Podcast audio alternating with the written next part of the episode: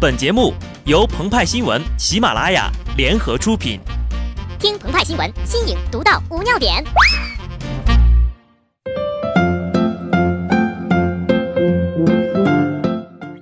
本文章转自澎湃新闻澎湃联播，听众朋友们，大家好，我是机智的小布。有一件事儿啊，让段子手鹏鹏非常的生气。在广大网友的眼中，段子手们只能在高考语文后与作文狂欢。是因为都看不懂数学、文综、理综和英语，你们就真的认为解析几何、电流压强、完形填空什么的，学霸鹏鹏就不会做吗？派派表示怀疑，啊，你你真的会呀？这种质疑本来呀，我们是完全不去理会的，但是既然派派代表朋友们都提出来了，为了堵住 “you can you up”，“no can no bb” 的嘴，赌上段子手的荣誉。鹏鹏他呢，就在八号早上赶赴考场了。作为上升处女座，电影必须看首映，新款必须排队订，高考真题当然得高考的时候才能做了。万万没想到呀，原本呢只是打算去考场门口感受一下氛围，装个逼就跑的鹏鹏，居然差点就被热心大妈伙同保安、警察叔叔们送进考场了。看来呀，自己装的跪着也要装完呐。只可惜呀，当时有一台高声外放 DJ 慢摇舞曲的摩托车路过，成为了围攻的目标。不然呐，就能让你们见识到砰砰的厉害了。虽然不能同各位九零后的姐姐哥哥们共同高考啊，但是呢，作为引领时代潮流的零零后。横跨普通、文艺、二逼三重境界的鹏鹏和派派来说，考后减压怎么玩这个问题，简直就是信手拈来了。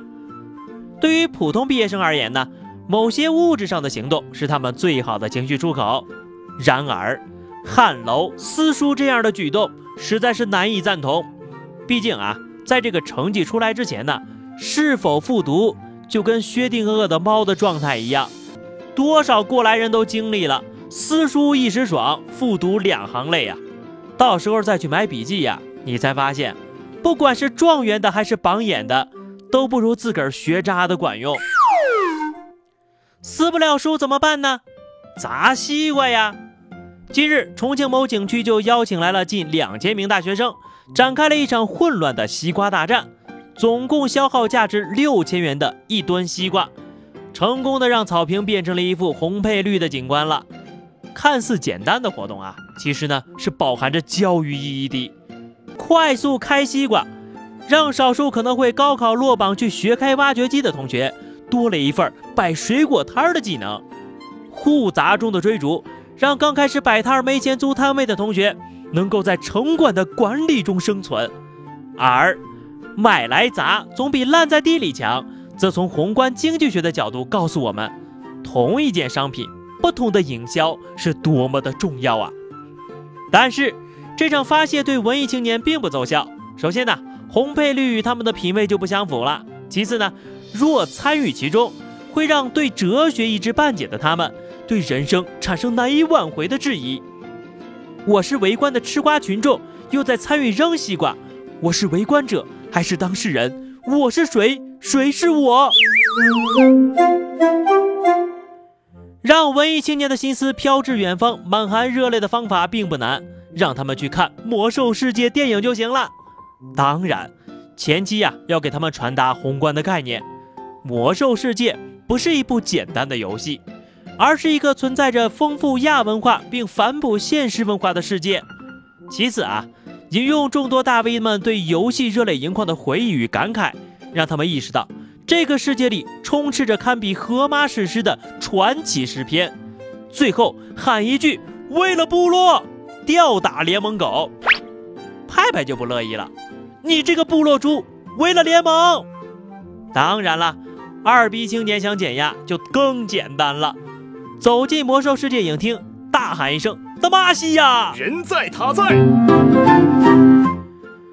然而呢，高考后放松疯玩这种常态真的是正确的吗？玩是为了减压，压力大是因为高考重要，高考重要是因为考验改变人生，但也只是改变，而不是决定。高考之后呀，还有太多能够改变人生的东西呢。考上研究生啊，老爸升官呀，加入马云当年的创业团队呀，找到家里开金矿的女朋友呀，整容等等等等。所以啊，与其考后疯玩，不如抓紧机会，赶紧摆脱单身吧。鹏鹏作为过来人说呀，以后真的再也遇不到瞎了眼的女生了。哎，就算考不上，只要你识字儿，总被别人笑话，失恋很多次，那么就非常欢迎你来加入鹏鹏和派派来这边写段子了。好的，那么以上就是本期节目的全部内容了。更多新鲜资讯，敬请关注喜马拉雅澎湃新闻。下期节目我们再见吧，拜拜。